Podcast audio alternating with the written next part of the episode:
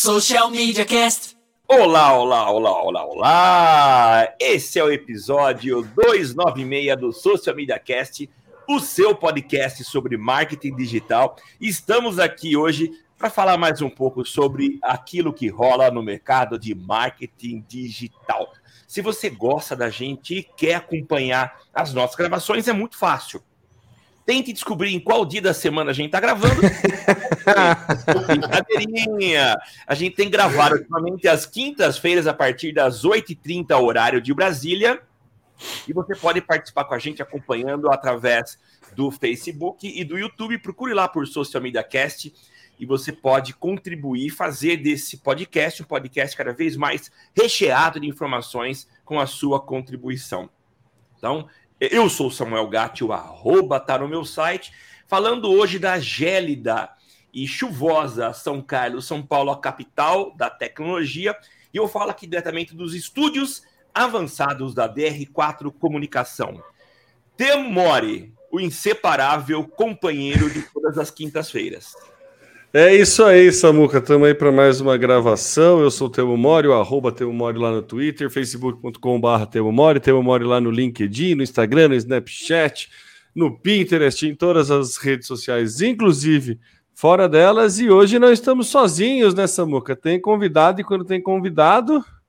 Roda a vinheta! E agora no Social Media Cast, o convidado do dia. Temo, eu falei horário de Brasília porque a gente precisa acertar aqui o fuso horário, porque temos convidado que vem de um fuso diferente do nosso, né? Quase que é praticamente internacional o nosso convidado. Tá quase internacional, tá beirando o Suriname, tá naquela lá em cima, né? E eu queria dizer o seguinte: esse, esse convidado, ele tem. O que, que é? Que, pô, falta conhecer um garimpo no Suriname. Bom, para quem já é assíduo ouvinte do Social Media Cast, já deve ter conhecido a voz. Sabe por quê? Hoje Calazans bate o recorde de ser o convidado que mais vezes veio aqui. Se eu não estou enganado, essa acho que é a terceira vez.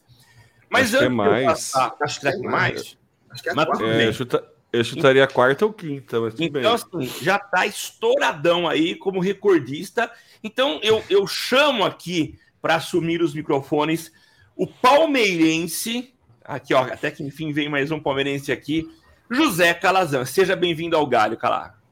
Muito obrigado, eu fico muito feliz de estar participando, de saber que estou batendo esse recorde. Uh, eu sou, cara, eu posso dizer que eu sou um ouvinte das antigas, né, cara? Nesses 10 ah, anos sim. de Social Media Cast, acho que eu estou ouvindo aí, sei lá, uns 9,5. Que eu tô lá desde, tipo, desde a fase, eu acho que, pô, Acho que o Temo não estava no, no, no, programa ainda. É. Não, eu tava. Não, eu, desde, eu tô desde o começo. O Temo é, Samuel, é o Samuel que, é o Samuel que entrou é... depois, então? Não, não, não, Tivemos algumas trocas de host, mas eu e Samuel ficamos desde Caralho. o começo. Então eu peguei todo no Social Media Cash, cara. Todo é, acredito que sim. É, eu acredito que sim.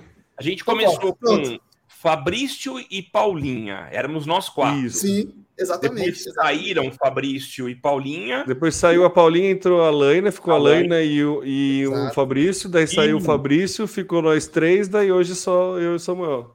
É, então eu posso. É, essa foi a ordem, né? Do podcast mais antigo do Brasil. Pronto. Ah, é. Muito bom. Legal. Bom, a gente está aqui hoje para discutir um tema, e, e, foi, na verdade, uma ideia que surgiu no podcast 295, mais conhecido como o da semana passada, quando o Calazan estava presente como ouvinte e deu o seu palpite. Aliás, mais uma vez eu falo, você pode dar seu palpite, contribuir, porque isso é sempre muito bom. E ele propôs uma pauta que a gente achou super pertinente, principalmente em função desse episódio. A gente tem vivido já há algum tempo no setor político, né, na discussão política no cenário nacional e por que não dizer mundial, a gente viu esse termo fake news começar a partir da, da do pronunciamento do ex-presidente Donald Trump, e isso virou uh, é, moda, né? É, não que nunca tenha existido mentira, notícias falsas, mas o termo foi cunhado cunhado, eu quero dizer, não é o, o, o irmão da minha esposa, mas foi feito. Vinha sem graça, né? Mas tudo bem, eu não, não não se aguenta, ele, né? Ele, ele, ele, foi, ele foi cunhado é, por Donald Trump, mas enfim, é uma realidade que a gente vê, inclusive no marketing digital. Então, quem está aqui para falar com a gente sobre fake news é o Calazans. Calazans, é, bom, antes de eu passar a palavra para você... Deixa eu... É... Eu queria fazer uma, um, um, comentário a respeito do, do, do da, da importância do tema. Eu acho que hoje a gente vai discutir não só a questão da, da, da, política, né, das eleições, nem é esse o objetivo do cast, mas principalmente com o advento do marketing digital, da, da das mídias, da, das redes sociais e toda da, da, internet como um todo, ficou muito ganhou mais notoriedade a propagação da desinformação e da fake news. Então, acho que a gente tem que analisar, entender que isso sim acontece, entender que isso sim é estrutural, existe uma estratégia por detrás, não é só é, eu me gabar de alguma coisa, não é, não é mais aquela contada de mentira para eu sair mais bonito, né? É só é uma contada de mentira numa outra instância e é o uso da mentira como estratégia para atingir algum, algum objetivo. Então, acho que utiliza-se isso muito bem e muito mais avançado na política, por uma questão de que a política já navega nessa, nessa questão do embelezamento e, e enfeiamento do adversário e embelezamento próprio, desde sempre. Mas o marketing digital e outras instâncias estão fazendo uso dessas estratégias também. Então, acho que é, é importante a gente é, frisar isso que assim, não é você ser contra ou né, não, não tem como tomar posição a, a, a, respeito de fake news. É uma coisa que existe e aí como a gente vai lidar com isso. Acho que é, é, é a partir dessa dessa é, é, esse o tom da discussão. Acho que a gente vai vai vai tomar aqui. Mas, e aí eu queria passar para o Calazans assim não só dentro da política, a gente é inevitável falar de fake news na parte política, mas como que ele enxerga assim é, esse cenário de, desse aumento do uso estratégico da fake news? Assim, acho que é, é, é, isso que é mais o ponto que a mim me preocupa. A mim é. me preocupa não, né? Que me preocupa. Me preocupa. Então, é, eu vejo que é um fenômeno que a gente não consegue escapar. como a gente não consegue escapar, ele está presente não só no âmbito político, como também dentro de todas as outras áreas, tá? Eu vou dar um exemplo para vocês é, de um cliente que eu tive recente. Assim, recente não, tem mais ou menos uns dois anos, eu acho. É por aí. Era, por exemplo, ele, ele era presidente do Conselho dos Médicos Oftalmologistas do Brasil, tá? É o CBO, Conselho Brasileiro de Oftalmologia. Dentro desse, desse, dessa área da saúde, existia uma pessoa que vendia um método tá? Uma fórmula, ok? Com e-books, com estratégias, um monte de, de, de aparatos para que você pudesse, por exemplo, corrigir problemas na sua visão.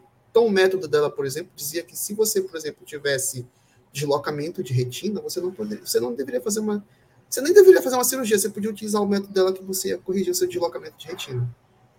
Tá Meu Deus. Fiquei curioso assim, para conhecer, é, fiquei curioso para conhecer esse é método, é né? Tipo, tá? o caso é público. Bate a cabeça na parede, né, para é colar público, a retina. Já foi transitado, já foi julgado, então é público. Ela se chama Tatiana Gebrael. Ah, é, eu acompanhei. Eu confiei é, muito nela por um tempo. Pois é.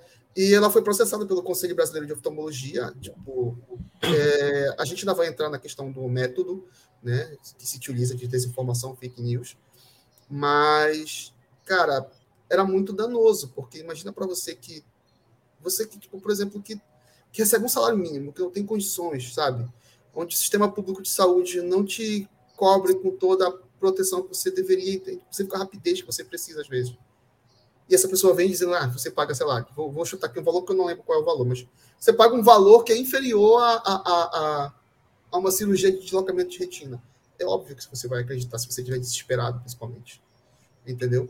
Isso é muito danoso. E esse é um exemplo do quanto que as práticas de desinformação e fake news acabam entrando em várias, é, vou chamar de profissões, tá? Em várias profissões, não só no âmbito político, tá? Tem uma pesquisa é, da, da é, do Google, tá? do Google com uma, um instituto de pesquisa chamado Point, é, Pointer, Pointer Institute. Eles fizeram uma pesquisa global que eles dizem o seguinte: 62% dos entrevistados dessa pesquisa é, recebem semanalmente uma informação enganosa. Tá? E no Brasil, essa mesma pesquisa diz que, que 4 em cada 10 brasileiros recebem diariamente uma informação enganosa. Então, assim, todos nós somos brasileiros. Então, se dentro da política tem isso, isso vai com certeza contaminar outras coisas, porque a gente também tem que. É, é, é um, um, outro fato, nós, como profissionais de marketing, e acima de tudo, como profissionais de comunicação, nós somos um dos criadores dessa estratégia. Então, a gente tem que assumir esse papel. Tá? É um dos, um dos motivos de eu estar levantando essa bola aqui hoje é justamente porque, acima de tudo, a gente tem que ter o nosso papel como cidadão. Então, a gente ter noção de que essa estratégia, nós somos um dos criadores dela, e ela também é utilizada em benefício de práticas maliciosas dentro da nossa profissão, é uma hora que a gente tem que sentar e dizer, cara, a gente está precisando discutir sobre isso, tá? Porque nós estamos discutindo muito pouco sobre essa, sobre essa prática dentro da nossa área, sobretudo, tá? A gente tem bastante é, discussão sobre fake news e desinformação a, âmbito mais global, assim, eu estou chamando de, de por causa da política, é por causa do momento que a gente vive hoje, né? não só nacional como internacional, como vocês citaram o caso do Trump. Mas dentro do marketing digital, nós estamos discutindo bem pouco sobre isso. Para vocês terem uma ideia, nós tivemos no UPix Summit uma mesa sobre esse tema, ok? Mas nós vamos, por exemplo, ter RD Summit daqui a poucos dias. Não há nada sobre isso, dos principais eventos de marketing digital do país. Né? A gente tem discussões dentro da Campus Party, um dos principais eventos de marketing digital do país. Mas a gente não tem isso discutido dentro sobre marketing digital. A gente não teve isso dentro do Fire Festival. Tá entendendo? A gente não vai ter isso dentro de outros eventos. Porque a gente está discutindo muito pouco sobre esse tema. Mas, como eu falei, se quatro em cada dez brasileiros recebem diariamente fake news, nós, como profissionais de marketing digital, a gente também passa por esse problema. Quem nunca ouviu, por exemplo, é, informações duvidosas, por exemplo, agora recente, né? Sobre ah, o Instagram não será mais uma rede de foto, vai ser uma rede de vídeo. É desinformação. Tem muitos contextos por trás é, dessa notícia, mas que ela não foi repassada adiante. Cada um é, interpreta de um jeito que é, quer, né, Zé? E cada um tira uma conclusão, e cada, e cada guru, cada influenciador coloca uma opinião sem base nenhuma, muito no achismo. nós temos é, é, esse, é, esse, esse, essa. Desculpa te interromper, mas nós temos imagina. esse. Nós temos essa, esse direito de, de interpretar, sabe, de ter nossa própria conclusão em cima da informação. Mas nós temos que ter a responsabilidade de dizer que isso é a minha opinião. Tá Perfeito. É, eu, eu, ia completar dizendo que com certeza a gente já fez isso aqui no cast, porque Sim. a gente opina Sim. em Sim. cima de notícias e a gente co conecta algumas notícias que a gente até faz uma brincadeira de futurologia aqui, de tentar imaginar próximos movimentos e dentro de tudo de uma opinião estritamente pessoal nossa, né? Assim, acho que é, é, muito interessante esse ponto que você coloca de, de trazer o profissional de marketing, porque se a gente faz parte do problema, necessariamente a gente vai fazer parte da solução desse problema. Então é, é muito importante que em eventos a gente consiga né, pelo menos conversar mais a respeito disso, Zé. Assim, nunca tinha me acendido a luz do jeito que me acendeu agora com ou, ouvindo você falar, né? Inclusive, a gente a, a, quinta série fala muito mais alto aqui na hora que você vai falar alguma coisa séria, né? Eu ia falar, a gente podia fazer o, é, criar um evento, né? O Fake News Summit, mas daí ia ser difícil divulgar, né? Enfim, é, é, dito isso e feita a piadinha quinta série, por favor, Samu, você pediu a palavra aí. É, eu, eu, bom, primeiro, eu acho muito legal a proposta de fazer o fake news é, FN Summit, eu acho muito legal. Podemos pensar em encabeçar essa, é, esse evento, né? Eu acho muito legal. É interessante, né, Zé, você ter proposto isso, porque é o tipo de discussão que realmente eu nunca tinha visto, tá? Mas o que hum, hum, eu queria que você esclarecesse, eu acho que você apresentou duas frentes em que a gente pode encontrar fake news. Uma primeira delas é nós sermos instrumentos de propagação da fake news.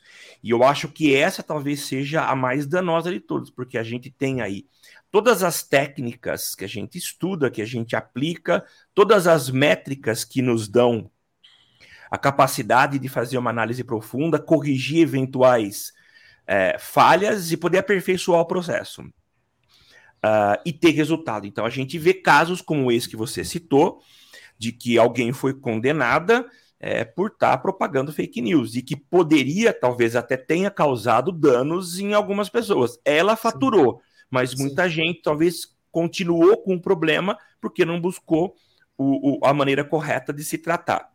Então, acho que essa é uma frente.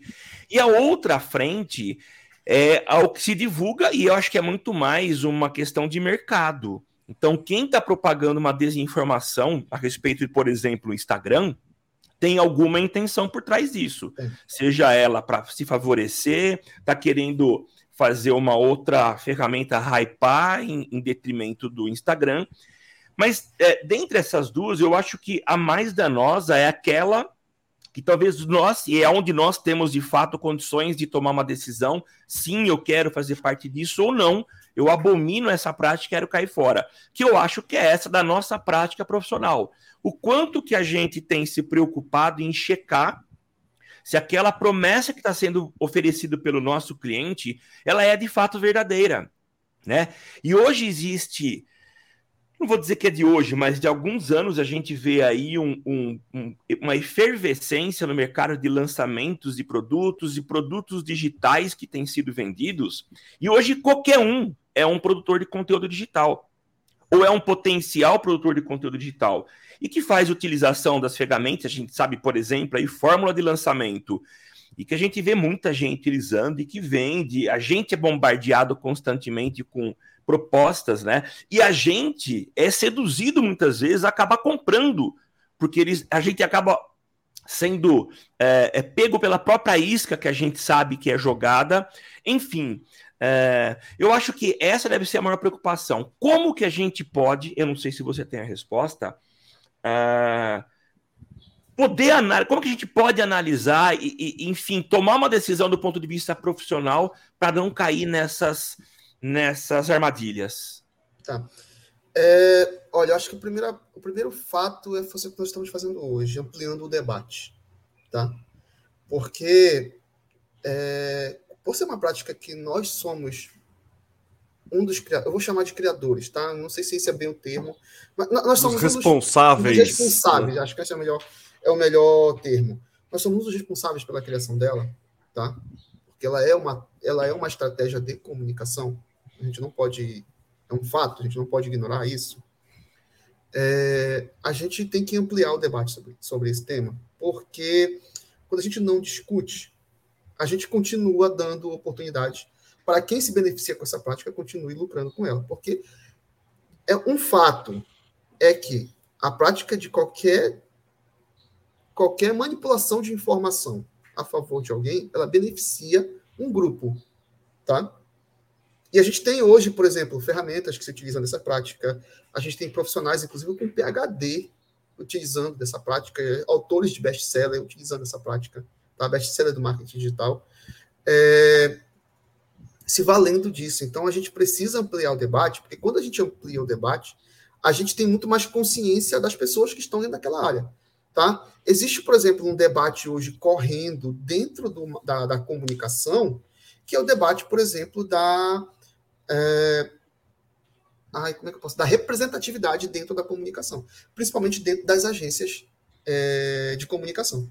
Então, por exemplo, se você ter a participação de negros, indígenas, de pessoas trans dentro das agências, isso é um debate que está acontecendo, são práticas que estão acontecendo, existem movimentos da sociedade publicitária tá, acontecendo para mudar essa realidade. Por quê? Porque está se ampliando o debate dentro dela. Mas a gente sabe também que, por exemplo, não ter diversidade dentro de uma empresa, isso, isso beneficia um grupo. Tá? E de novo, Zé, deixa eu te, assim, só fazer uma observação. Isso acontece porque a é, publicidade se entende responsável justamente por toda essa questão. A publicidade ela é a responsável por não ter a diversidade, ela é responsável por, por, pela criação de padrões, Exatamente. ela é responsável por criação de padrões estéticos, Sim. né? Por padrões. Então, assim, durante muito. Por criação, por criação de, cultura. de cultura. Então, a, a publicidade uh, olhou para dentro, se viu como parte do problema, e aí começou esse movimento que resvala em outros, a comunicação como um todo, que, que acaba resvalando em outros âmbitos, que chega nessa parte de, contra, de ter um time diverso ou um, um departamento Exato. de diversidade em grandes empresas. Exato. Então, e esse, é... esse debate da diversidade ele é muito quente e ele está acontecendo. Tá? Tu vai ter, por exemplo, a a Gabi do De Pretas dentro do RD Summit, que é algo que eu não imaginava que ela pudesse estar lá. Para mim é o local para ela estar. Mas se eu, se eu olhasse, por exemplo, há, há dois anos atrás para esse evento, não não via essa ela participando do evento. Mas por quê? Porque o debate da, da representatividade está acontecendo, está aquecido, tá? É, a gente teve, por exemplo, ano passado, acho que foi esse ano, se não me engano, a chapa preta, que foi a primeira chapa é, de profissionais negros para assumir o Clube de Criação de São Paulo. Tá? Então, tipo, esse debate está acontecendo, ele está ocorrendo. Né? E ele vem principalmente por parte dos profissionais, né? por parte das agências, tá? né? por parte das empresas, da, dos veículos, e acontece por parte do profissional. Porque se deu luz a esse debate. O nosso, a, a nossa discussão hoje sobre o próprio mercado de marketing digital estar sofrendo com essas consequências do, de, de práticas de desinformação e fake news é que não está acontecendo dentro da gente hoje. Está me entendendo? Então, é, esse é o primeiro ponto. Nós temos que dar luz a, a, a isso, porque a gente sente, dentro das reuniões, por exemplo, com o cliente, o resultado dessas práticas. Tá? É comum eu visitar um cliente e falar assim: olha, nós vamos escolher, por exemplo, esse objetivo, dentro desse objetivo, eu vou escolher essa métrica porque eu julgo que seja mais importante. E o cliente me refutar, dizendo assim: não, porque é, sei lá, tal pessoa que tem não sei quantos milhões de seguidores falou que a métrica mais importante para ficar de olho este ano é salvar. Eu falei, não, baseado em quê? Dentro do seu objetivo, nem é tá, dessa, dessa métrica, sabe? O seu objetivo de comunicação nem está voltado para essa métrica. Então, assim, tendo que refutar uma informação que chegou lá dentro que não está condizente com o que a gente estava, por exemplo, dentro do objetivo. Tá me entendendo? Então, assim, são problemas que eu enfrento no dia a dia que eu sinto na, a, aqui é, na outra ponta como profissional. A gente sente isso, por exemplo, hoje com as fazendas de likes. Tá? Vocês sabem que são fenômenos das fazendas de likes?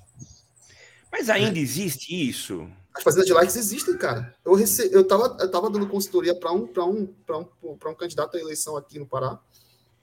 E ele me mostrou uma proposta que recebeu, sabe? Porque ele era um candidato que ele ia entrar, mas ele não tinha uma tanta expressividade é, nas redes sociais e ofereceram um serviço de fazenda de likes para ele poder subir as suas redes sociais, sabe? Tipo, recebendo hoje isso, 2022, como, como diz o meme do Toguro, né? Plano 2022. É... No ano da tecnologia, a gente está recebendo. Para quem não sabe o que é fazenda de like, você compra um serviço e você vai ganhar X seguidores, depende do pacote que você quer, né? Agora, é o tipo de pacote que vem sem engajamento nenhum. Você ganha. Na verdade, na verdade não vem com engajamento até. Não, não, não. Engajamento? Vem, vem, vem. é, vem com os likes like, e comentários. É. é. ele é feito por pessoas. Já tá mais moderno, Samuca, a fazenda de, a, a fazenda de likes. Olha, tá, olha só. Tá... Vejam só como, tipo, a escalada de, de desinformação e fake news nos fez chegar até aqui. A gente passou por um período onde todo mundo comprava seguidores, a gente até brincava que eram os árabes, né? E aí, o Instagram, por exemplo, uma das redes sociais que teve que vir a público e dizer que vai combater esse tipo de prática, e começou a combater, a gente viu o caso de pessoas perdendo conta e tudo mais. E aí chegou num ponto onde esse mercado precisa se sustentar, e o que eles começaram a fazer? Então a gente vê isso muito em vídeos no YouTube, por exemplo. É, ganha dinheiro assistindo vídeos. Não é marketing digital. Eles, inclusive, dizem isso. Tá? A gente viu, por exemplo, é, ex-participantes saindo do BBB e em seguida, para sustentar os seus negócios com divulgação, divulgando serviço de fazenda de like. Ou seja, é, Samuel, eu, José Calazans, preciso ganhar o dinheiro, e aí eu vou criar um perfil no, no Instagram e vou ficar curtindo as páginas, os, os perfis que você mandar, demandar para mim. Eu vou ganhar microcentavos sobre isso. Então, eu não vou, eu só consigo curtir uma única vez um post. Eu posso curtir trocentos mil comentários, mas o post em si eu só posso curtir uma vez, tá? Então eu vou ganhar microcentavos nesse único post. Então eu crio várias outras contas para ficar curtindo de novo e aumentar o meu faturamento. Aí o que acontece? O Instagram identifica você que você é um, é um usuário fake, é, te pune, você não pode mais criar nenhuma conta nem nada, e você fica também sem receber dinheiro. Mas a pessoa que pagou recebeu todo o engajamento. Recebeu seguidores, recebeu tudo mais. Então são. Eles dizem que são pessoas reais, entendeu? Essa é a fazenda de like que a gente Efetivamente são, né? Efetivamente são, é, são pessoas né? reais, mas é uma é pessoa é, real com 40, é, 500 internet, contas. O Internet Lab é um dos principais institutos de pesquisas hoje, sobre, inclusive sobre desinformação e, e, e fake news. Tem uma pesquisa muito, é, é, muito profunda sobre as fazendas de likes, né? E um dos principais divulgadores deles são, são, são, são ex-BBBs, tá entendendo? A gente entra, e, e, assista é, dinheiro, ganha dinheiro assistindo vídeo. É isso, ganha são dinheiro, é. likes. Entendeu? Existe alguma, algum, alguns pontos aí dessa fala que eu queria comentar. Que primeiro que assim, a, voltando um pouco na fala até do Samuel, né, a questão do produtor de conteúdo que tem o interesse na desinformação, e não saindo um pouco da, da, da, da, nossa responsabilidade aqui enquanto divulgador disso, né, como profissional do marketing. Isso existe, cara, desde o tempo da treta blogueira fitness versus nutricionista. É. Né? Assim, já, a gente já discutiu isso, sei lá, em 2012, né? quando as blogueiras fitness, que foram as primeiras é, é, é, influenciadoras aí a ganhar mais notoriedade, começaram a dar dicas de nutrição sem serem nutricionistas. Então já, já desde o primórdio da internet a gente já teve essa, essa questão de propagação de fake news, que é uma fake news assim, é a minha opinião. Né? Para mim deu certo comer granola com chia e mirtilo, sei lá o que. É a opinião dela, né? Não, não, mas enfim, mas sabe-se do poder que ela tem de influenciar uma grande massa de pessoas e aí tem uma responsabilidade. É. É, o marketing é digital, a questão do rapidinho, já, já devolvo. É, essa questão de lançamentos e de tornar-se uma pessoa é, com autoridade para aumentar a sua seu engajamento, e tudo mais, isso já está confundindo o mercado e tem gente entendendo que marketing digital é isso.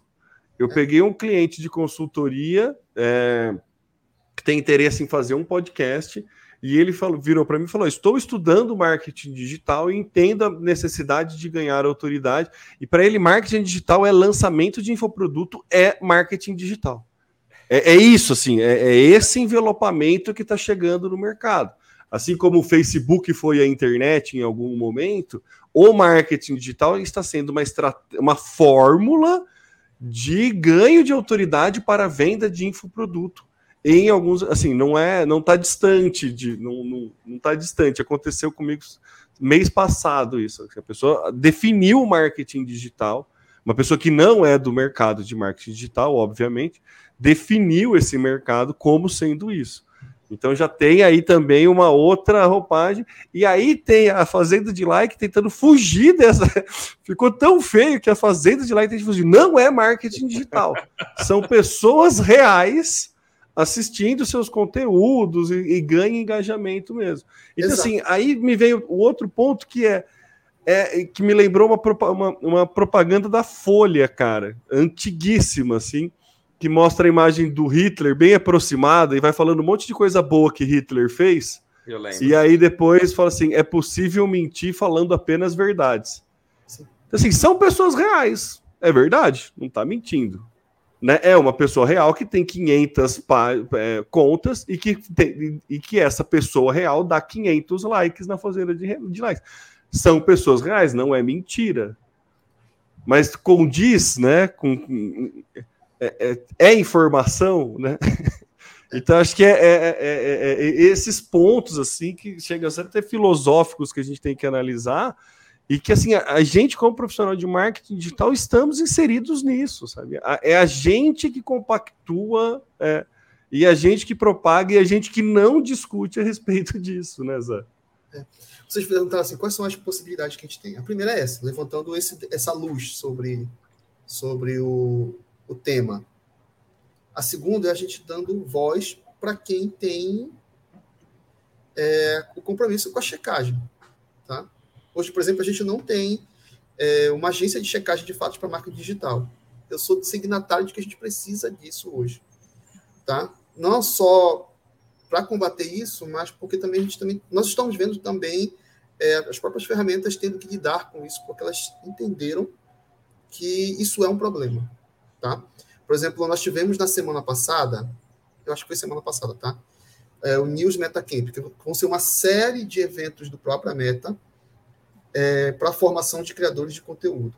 E a primeira. Era uma série de workshops, na verdade.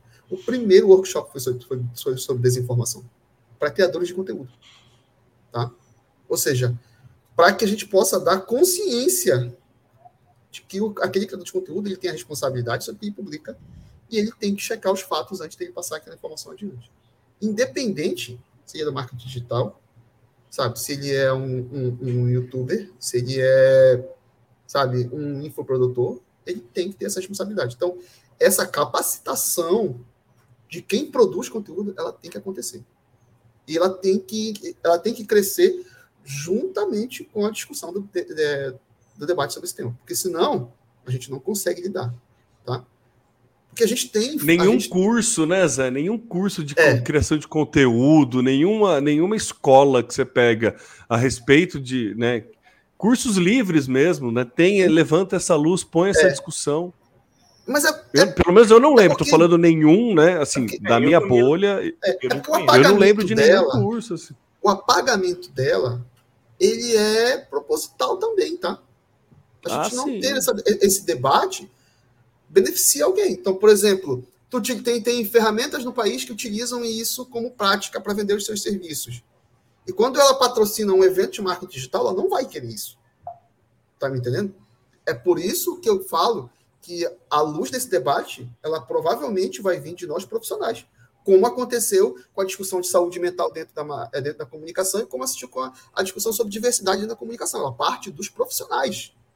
Ela não parte da empresa. Perfeito que para eles é, um, é, é, é, até meio clichê falar esse termo, mas é um projeto de poder. Tá me entendendo? Então, assim, tem que partir da gente. A partir do momento que a gente teve, por exemplo, é, é, publicitários negros, a gente consegue, através de uma entidade dessa, pautar outras empresas para que possa ter diversidade. E assim a gente precisa fazer isso com o marketing digital. É importante que a Meta, por exemplo, tenha na formação de seus criadores de conteúdo isso e seja o primeiro ponto de debate, sabe? Mas é também importante que a gente deixe outras pessoas cientes dessa, dessa, dessa prática, tá? Para que a gente possa, por exemplo, como Social Media Cast, possa levar adiante essa informação, sabe? Nós não estamos, é, é, é um negócio que é, é preciso deixar bem claro, é, nós não estamos escapos de não cometer essa falha, de não cometer Sim, esse ato. Claro. Mas nós temos que ter a responsabilidade de dizer, eu errei, eu apaguei, por exemplo, tá? Inclusive, isso é uma é, essa prática é, uma, é, é, feita pelo Twitter hoje. Tem vários anúncios dentro do Twitter rolando isso. Você comentou fake news, comentou desinformação? Apague, faça um outro tweet explicando que você errou e siga a vida. Nós não estamos escapando, porque nós somos seres humanos, tá? Mas se a gente ter a, é, essa consciência, nossa, já é um avanço tão grande, sabe? Deixa eu tocar aqui em Vespero. Eu tenho é, é, bom, eu acho que existem duas situações. Uma delas é quando eu faço de forma pensada, estruturada, eu quero divulgar, e a outra é quando há uma falha, há um erro, né? Sim. né? Eu tenho visto um certo preconceito é, com relação é, é, por parte dos órgãos de imprensa e jornalistas profissionais. Eu tenho todo o respeito pelos jornalistas profissionais mas eu acho que houve uma revolução na forma de se, trans, de se transmitir informação, é, e a gente não pode mais ficar preso à forma antiga de se fazer jornalismo. Então, hoje, a gente vê, por exemplo, o caso de um Flow. Ah, o Flow hoje tem um impacto muito grande do ponto de vista de informação. E eles não têm um compromisso de se fazer o jornalismo profissional. O que eu acho que eles devem ter, eu não estou aqui para dizer se fazem ou não, é, é a responsabilidade, como qualquer pessoa que está à frente do microfone tem. Mas eu tenho visto muito jornalistas profissionais dizendo é, um podcast e dizendo que não é o jornalismo profissional, ou seja, aquilo Sim, é alguma. Eu, eu, sinto uma certa carga de preconceito com relação àquilo, mas é o que está crescendo, é o que está tendo alcance e a gente precisa respeitar.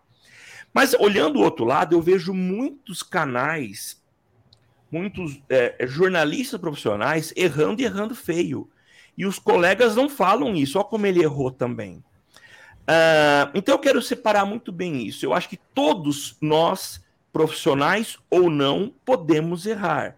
Todos nós temos uma responsabilidade. O que a gente precisa condenar é quando tudo isso é feito de forma intencional. E aí é que está o problema. É. Eu recebi, a gente, nós para quem está ouvindo esse podcast a, a, depois das eleições, uh, existe hoje uma rede que tenta trabalhar a cabeça dos eleitores, e isso sempre existiu, com desinformação para manipulação do voto das pessoas. Eu recebi agora cedo é, de um amigo meu que esteve, ele ocupou, acho que era o terceiro escalão aí do, do, do atual governo, ele me mandou uma pesquisa para presidente. E, gente, não dá para acreditar na pesquisa, porque ela coloca um dos candidatos que não está em primeiro como no topo da, da, da, da pesquisa e vai ganhar as eleições do jeito que fala. É, não, não tem como acreditar nisso, mas infelizmente tem muita gente que olha e fala: caramba, eu vou votar nele porque ele é o candidato que vai ganhar. E a gente sabe que há uma tendência nas pessoas de querer sair das eleições como vencedor. Tipo, o candidato em que eu votei ganhou as eleições. Quem preparou essa pesquisa está agindo de má fé. Tá. Eu, eu, eu considero que quem fez isso e quem está divulgando que está agindo de má fé. Então a gente tem que tomar muito cuidado. E nós aqui, independente de sermos profissionais ou não da área de comunicação, nós aqui somos. A gente tem que tomar muito cuidado com o que a gente faz. A nossa fala tem um peso muito grande nós somos responsáveis pelo aquilo que a gente faz.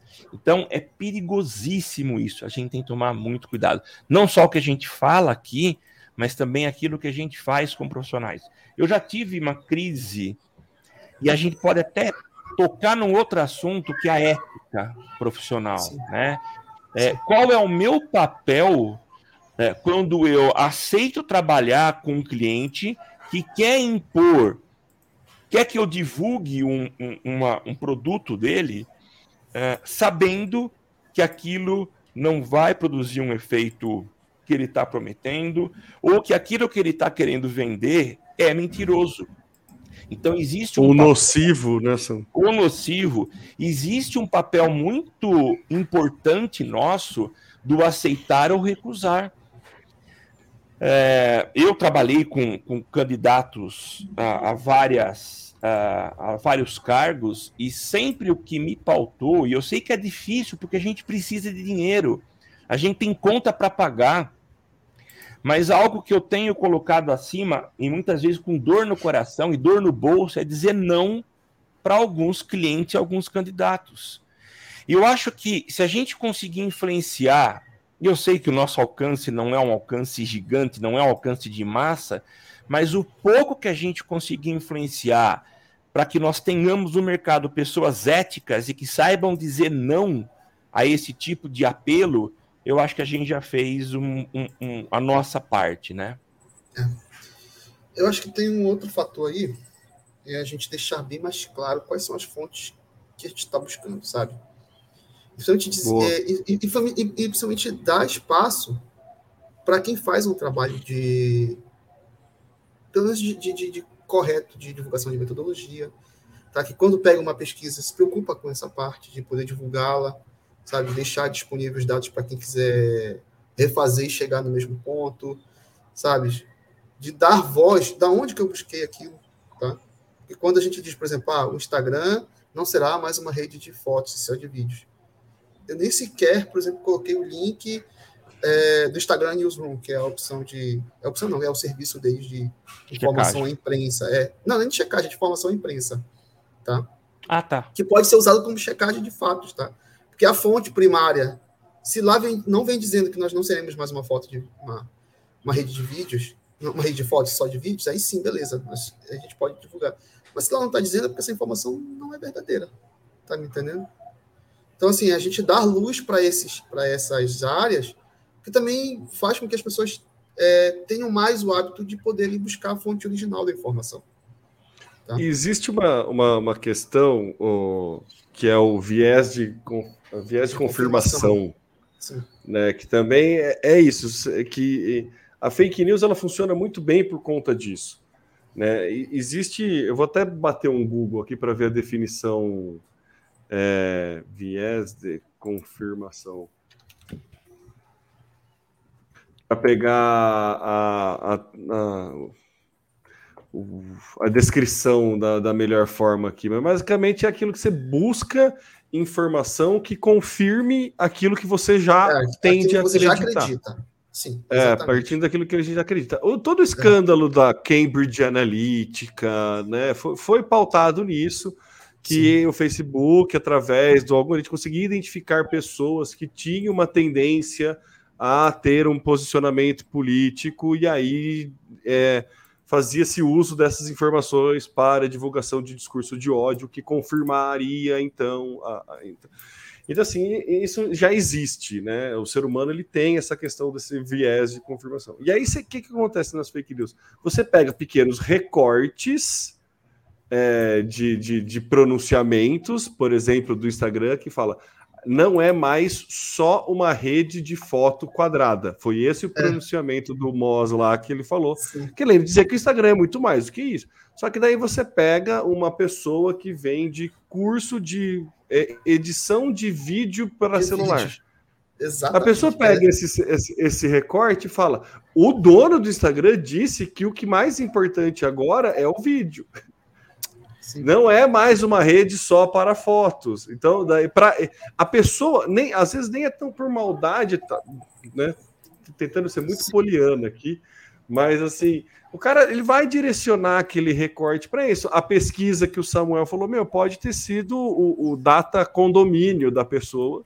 Ela fez uma pesquisa no prédio dela, no prédio dela todo mundo ganhou, e aí ele está divulgando.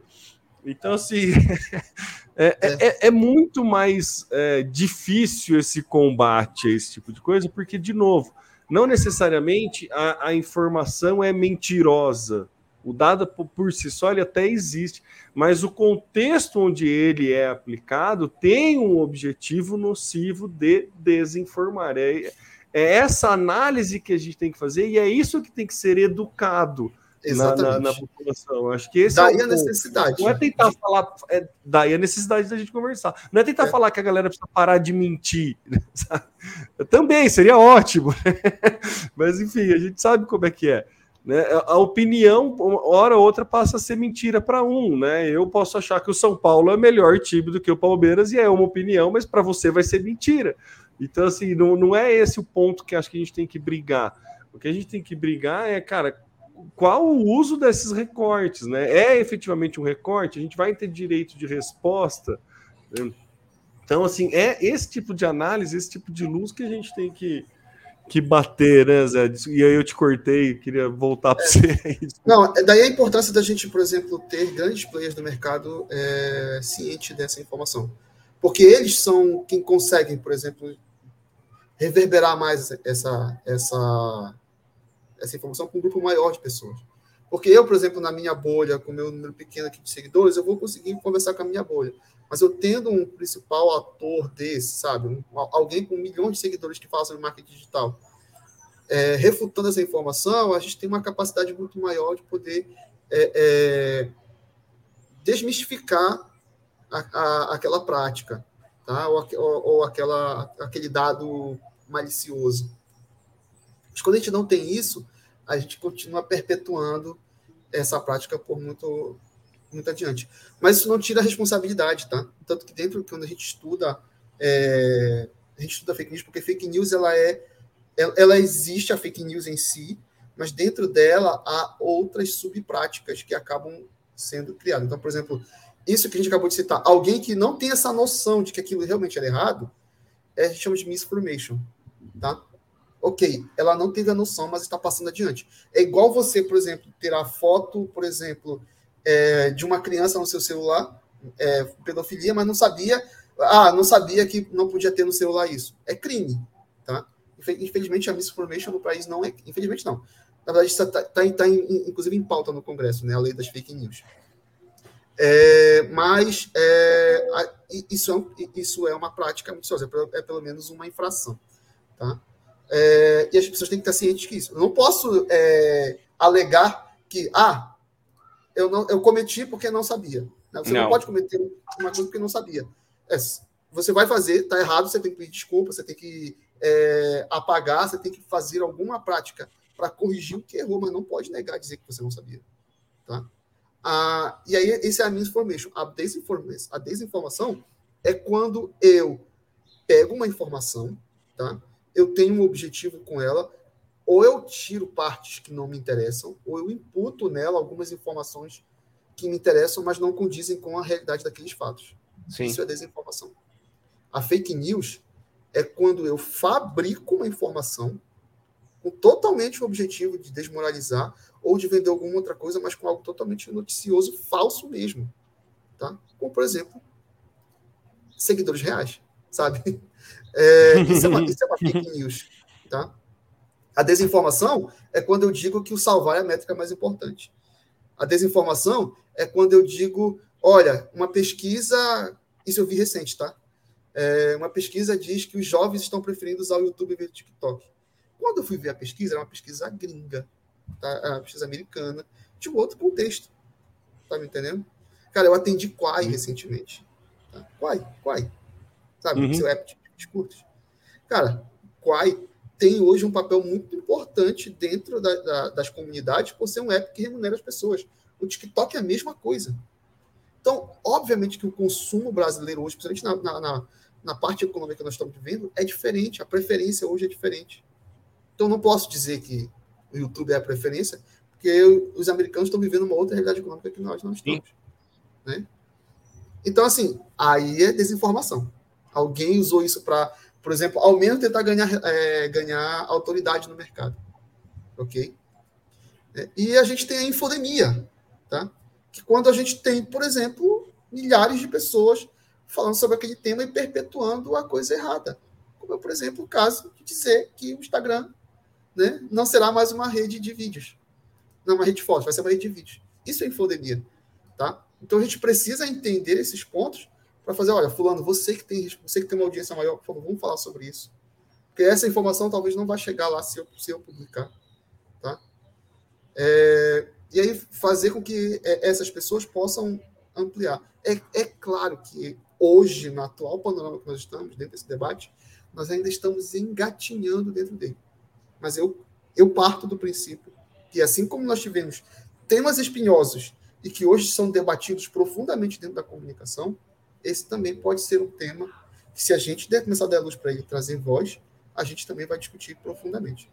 Teve uma iniciativa esse ano da, do Internet Lab, é, eu até separei o nome da empresa aqui, são três empresas, é o Internet Lab, é, a Internet Lab, a agência Quid de comunicação uh, e a agência Lema. Eles estão produzindo uma cartilha chamada Public ou Fake, Guia para Desinformação em Marketing Digital.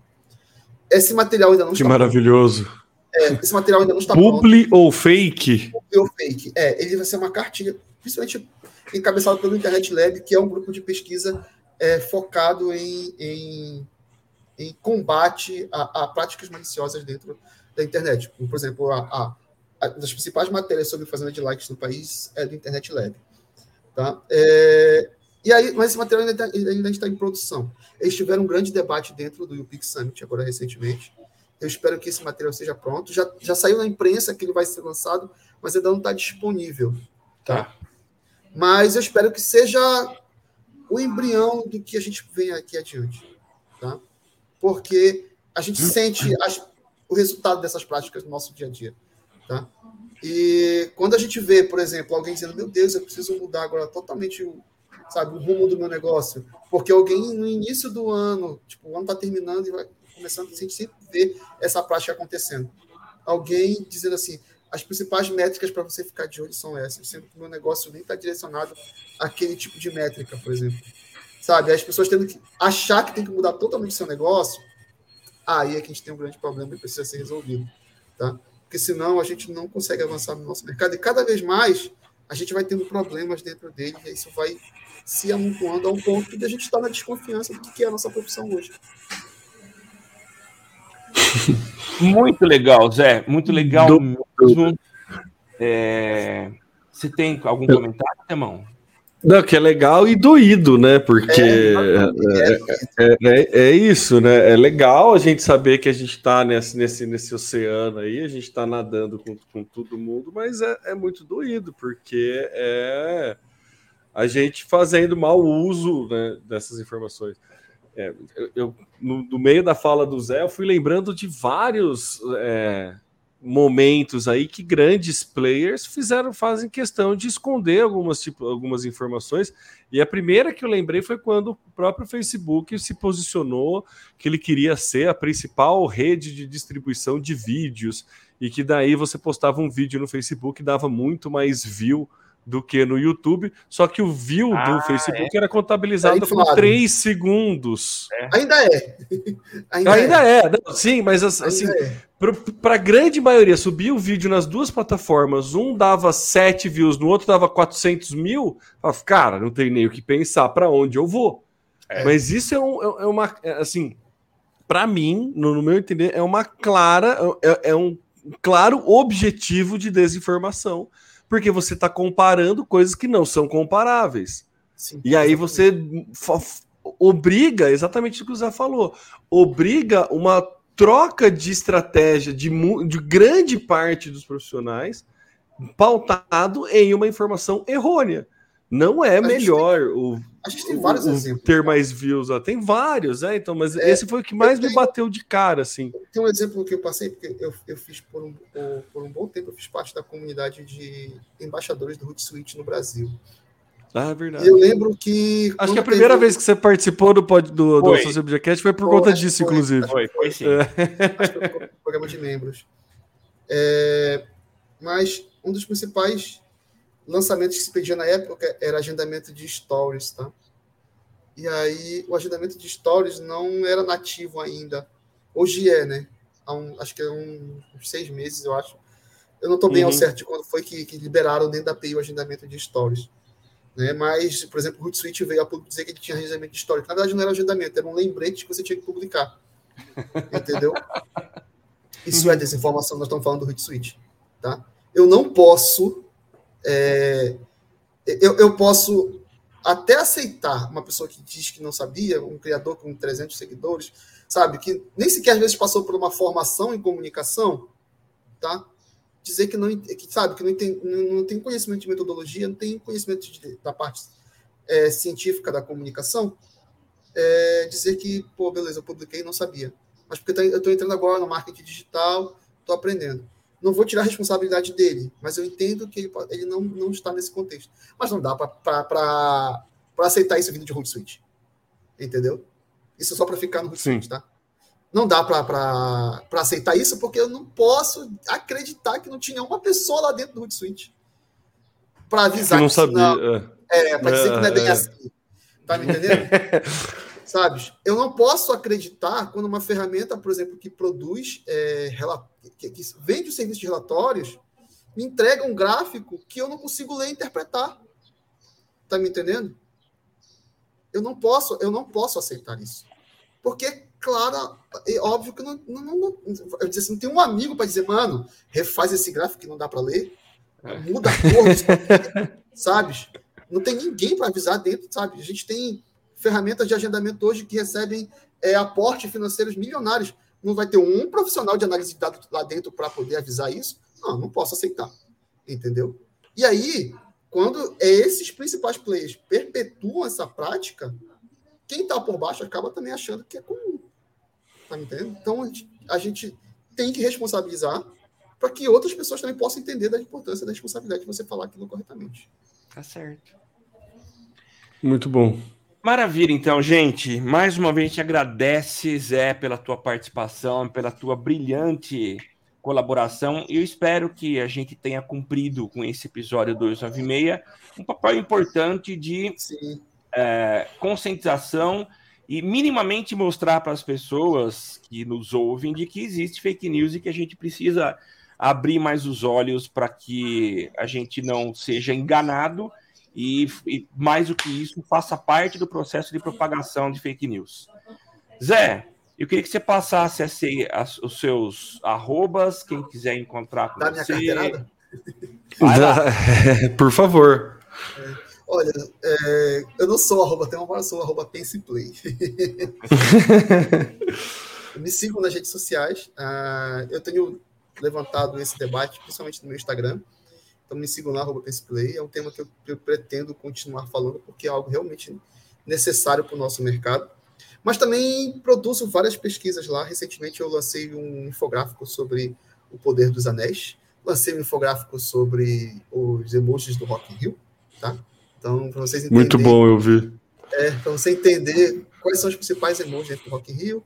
É, dentro do parte do Poder dos Anéis, vocês vão ver, por exemplo, claramente casos de racismo, porque tem um elfo negro. Isso está bem claro no, no infográfico, porque não foi é, impossível de ignorar, sabe? é um negócio que quando na primeira análise que eu bati o olho, disse, não, impossível de você disso não aparecer no tema do infográfico, então tá lá e viram outras coisas. Né? Eu, vários, eu, achei ótimo essa, essa, eu achei ótimo essa questão do elfo negro, porque saiu também da pequena sereia negra, né? Exatamente. E aí a galera, é, e aí a galera racista alegando de que não existem elfos negros e sereias negras. você viu, mano? o elfo que você viu, a sereia que você viu, pra você saber. o tweet mais retweetado desse estudo do, do, do, do é, sobre o Poder dos Anéis, o tweet mais retweetado disse assim, cara, as pessoas discutindo sobre elfo negro, sendo que elfo nem existe. Entendeu? Mas, cara, quem leu ah, Tolkien? Quem já leu Tolkien? De... Tá? É, eu, eu, eu, não. Você vai ver que na descrição dos pés peludos é, há uma descrição dizendo que eles são escuros. Então, tipo, não tem como, como você refutar o próprio autor. Os elfos é. podem discutir, mas os pés peludos não dá. É, tanto que a principal palavra desse estudo é a palavra nerd tóxico, né? Para a gente poder entender que quanto que a gente também precisa avançar em outros pontos. Tá? E é isso, fiquem de olho, porque estão saindo vários estudos, várias coisas, tenho programado outras coisas, vai vir estudos de Copa do Mundo, tá? vai vir estudos sobre compras no final de ano, vai vir outras coisas para a gente é, tá colocando na cabeça das pessoas, olha, dados também podem servir como um incentivo para você ser mais criativo, para você poder melhorar suas estratégias. Siga lá o Play, que a gente está disponibilizando frequentemente dados para você tomar decisão. Legal. Maravilha, então. Gente, esse foi o episódio 296 do Social Media Cast. Você, como já falamos no começo, você pode participar com a gente, dando aí seus comentários, seus pitacos, inclusive participando das nossas discussões, que sempre são muito proveitosas. Eu sou Samuel Gatti, o arroba tá no meu site. Você me acompanha nas redes sociais, Facebook agora, como eu perdi, é prof.samuelgatti. É foi uma saga. Essa semana eu tive até um, um, um uma, uma uma sombra de oportunidade de recuperar minha conta antiga, mas ah, lá dentro, passou rápido. Não, foi um outro gerente do Facebook falou: "Não, eu acho que eu consigo resolver". Me mandou com suporte avançado, os caras não. A última barreira de segurança é a, a autenticação em dois fatores, não podemos mexer, ou seja, perdi mesmo. Mas enfim, uh, acessos ao Facebook à parte, eu passo a palavra agora para o meu inseparável companheiro Temo Mori. É isso, queria só agradecer aí o, a, o Zé, agradecer ele por trazer luz não só nesse, nesse tema, mas trazer luz pra gente, né? Que é, eu, pelo menos, não tinha entrado com essa, pro, com essa densidade, essa profundidade nessa tão importante discussão. É algo que realmente vai, vai vou ficar reflexivo aí por alguns dias e, e vou buscar mais conteúdo a respeito disso e, se possível, também criar mais conteúdo a respeito disso, porque realmente é um ponto muito importante a ser falado e é uma coisa que está muito enraizada. Eu lembrei do quando descobriram que o, o Mac picanha não tem picanha? Foi do MacBook? Foi do Mac ou do, ou do, ou do Burger King? Eu não lembro. E que daí a justificativa do cara foi que eu, eu escutei isso no podcast, no B9. É, falando que. Não, mas o brasileiro tá acostumado com, com a publicidade. Tamanho ponto que a gente chegou, sabe? É, então é caramba. isso. É, é, o fato do, do, do, o hambúrguer de picanha não vai picanha no hambúrguer, né? Mas enfim por, por, mais óbvio que possa parecer, a gente está acostumado com a publicidade servido como algo que nos engana e não nos informa. E, e eu, quanto publicitário, me mordi, viu? Fiquei doído aí depois de toda essa conversa, então só tenho mesmo agradecer e lembrar que sou o Temo Mori, o arroba Temo Mori, lá no Twitter, Facebook, Instagram e LinkedIn, Snapchat, todas as redes sociais, inclusive fora delas. Tchau, tchau, pessoal. Até mais.